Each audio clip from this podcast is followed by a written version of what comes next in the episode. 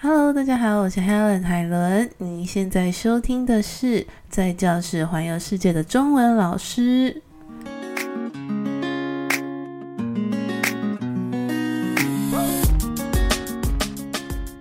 如果你决定要当华语老师，我想这几个问题呢，应该会陆陆续续从你周遭的亲友口中听到。那我曾经也对某一些问题会觉得。很傻眼，或是想要跟他争论个什么，想说怎么会问这么白目，然后又很失礼的问题。但是后来换个角度想，有时候就可能只是他对这个职业不了解，所以会有一些自己的想象。就比如说，我们可能不了解空服员的工作，或是也不了解医生啊这些律师，可能我们有一点想象的工作。但是当我们不是真的是做这个行业的人的话，就是会对这个职业会有自己的刻板印象。我也列出了自己的常被问到的一些问题。好，那第一个呢是我觉得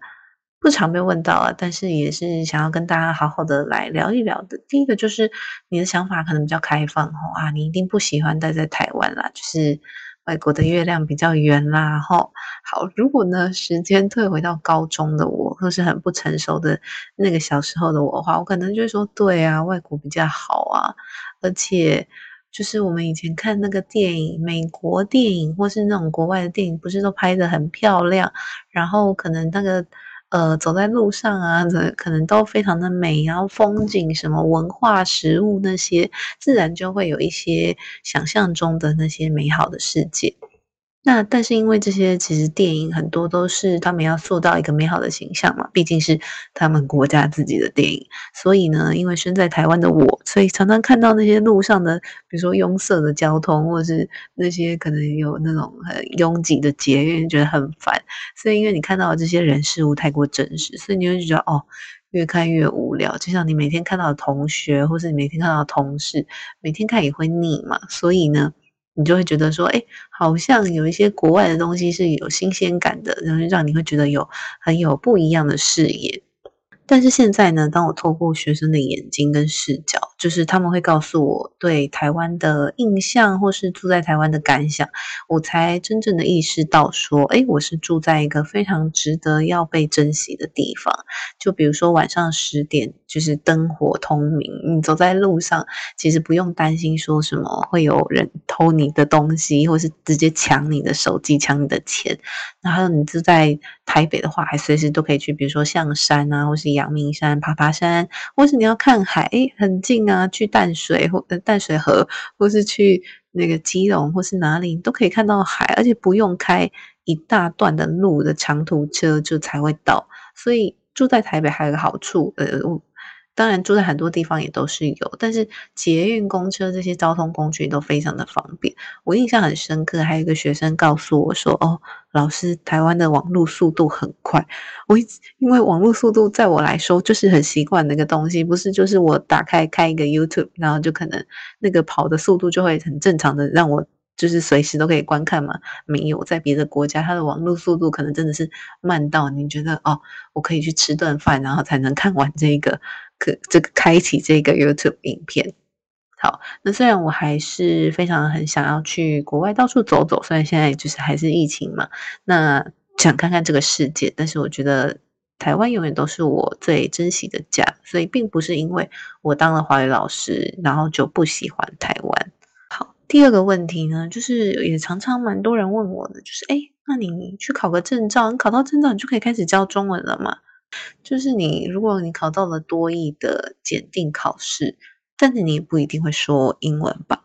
因为台湾可能特别强调那种纸笔测验，就是你要会听力，要会阅读。但是虽然现在也有口说测验了，但是并不会特别要求说你一定要考口说嘛。基本的那种，我记得每个求职的呃网站打开的话，大部分都是要求你就是要有基本的阅读跟听力。那就像。考到证照一样，就是每个证照不一定就是一个保证，所以当你拿到了华语教师的证书，你也不一定会教中文。但是不可否认，就是考到证书，其实就像拿到了一个个人的说明书吧，就是至少可以向你的老板或是你的呃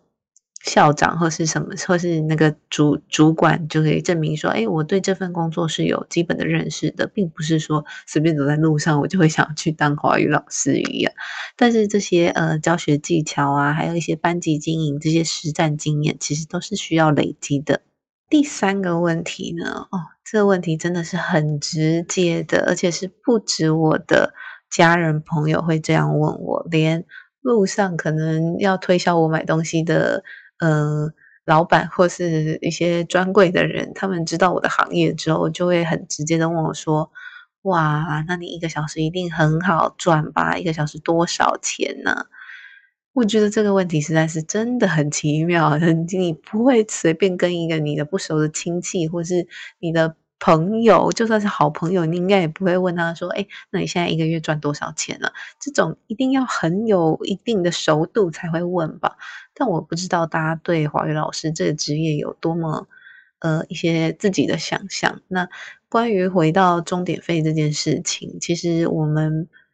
应该说并没有一个公定的价钱，但是应该会有一个自己心里觉得合理的价格。那我曾经在网络上看过，有人为了招生，他就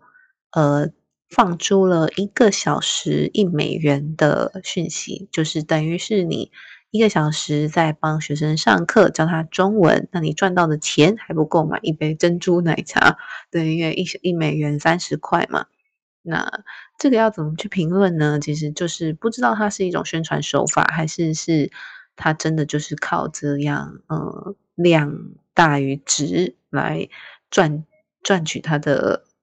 生活费吧。那当然这些东西就不能做什么评论啦，只是就是大家心里自己衡量，你的专业价值真的要被就是用免费或是这种很低价的来才能吸引到学生吗？那真的可以好好的想一想。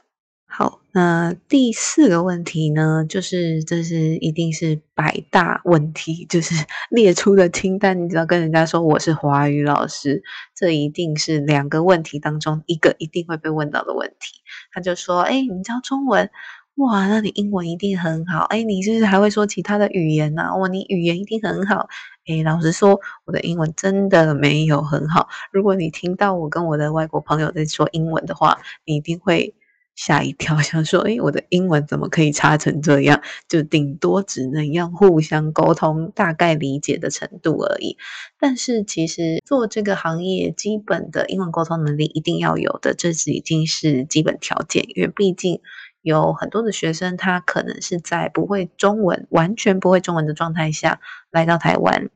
那虽然有可能他是越南人或是印尼人，那基本的一点点的英文。”大部分都是可以通的，所以如果呃想要当一个华语老师，那你对英文本身是非常的恐惧，你连可能呃很基本的什么水果的英文或者是打招呼的英文也不知道怎么说的话，其实也是可以考虑看看发展其他的语言。对，所以虽然英文老师呃虽然华语老师他的英文能力不一定要非常好。但是要有基本的沟沟通能力是一定要的。那当然，当你有呃基本的沟通能力之后，你也才能在跟学生谈一些他的学习需求的时候，大概的了解他想要的方向，或是当他在课堂上有一些问题的时候，他自然也会用可能你们共通的语言还不是中文嘛，所以自然也会用他会一点点的英文，或是你会一点点的英文互相沟通磨合。但是如果你要要求我说，哎，那如果我教泰国人，我就要会泰文；我教日本人，我就会日文；我教法国人，我就会法文的话，那真的是太为难我们华语老师了。而且他在台湾的话，其实他接受的非常多的是中文输入，听到中文的环境，所以其实相信我，很多学生的学习能力真的比我们自己想象的要好太多了。好，最后一个问题呢，我想把它摆在最后，因为我觉得这个问题实在是太让人，嗯，傻眼，然后不知道怎么回答，而且我一直思考这个问题，思考很久，为什么会有人听到我是华语老师就觉得他可以问这个问题？好，他就常常就会听到人说啊，你你有男外国男朋友，对不对啊？诶，那你会不会跟学生交往啊？我第一次听到的时候，我真的是很不知道怎么回答，而且我真的傻住。我想说，哎，怎么会？你怎么会听到说我教外国人中文这件事情，就会让你联想到我一定有男朋友或呃外国男朋友，或是比如说，如果他是一个男生，你一定就觉得他的女朋友或者他的老婆一定是外国人。那这个其实也是我很想要写文章啊，或是做 podcast 的一个原因，就是要告诉大家。不一定就是教外呃教外国人中文就一定有外国男朋友。当然，我们教中文几乎天天接触到外国人的频率是比一般人还要高的。可能我们每天上班工作的环境进去跟出来，就是上班下班。每天看到的面孔都会是外国面孔，但是也不一定代表一定就会有什么异国恋发生啊！而且，就算她刚好有外国男朋友，说不定是她大学的时候，或是她出国旅游的时候，或是在网络上认识，或是命中注定就要认识的，不一定是跟这个职业有关系的。好啦，当然有可能。毕竟环境，因为常常的接触嘛，也是很有可能就是日久生情，我不能否认。好，但是我有遇过很多，就是把自己的另外一半，他的另一半可能是台湾人，然后呃，他把他的外国外国老公或是外国老。老婆送来学中文的，但是我那时候发现，其实如果你们是有恋爱关系，又加上师生关系的话，这个实在是太复杂了。你可以想一想，如果你们前一天吵架，但是你隔天还要认真的教他写字，然后要非常有耐心的跟他说中文的话，我相信这堂课应该是非常的，嗯，很难熬吧。所以。呃，我觉得老师和学生相处之间，不管是在课堂内或是在课堂外，如果学生当然比较活泼的，就会想要邀请老师去参加一些 party 啊，或是一些活动。那老师自己要有自己心里的一个拿捏的界限和原则，会是比较好的。这五个问题呢，就是我整理出来是蛮多人一定会问的，而且是有一些可能。对我们华语老师来说是觉得有一点傻眼，但是可能对很多不了解这个职业的人来说，就是一个嗯，很很很很想知道的问题啊。好，所以如果你想要当华语老师的话，我相信这五个问题应该会就是从你的亲友口中听到，那大家都可以先先做好准备喽，或是刚好这五个问题可能也只能解决你对华语老师的疑惑的话，那也很好。我们下次见喽，拜拜。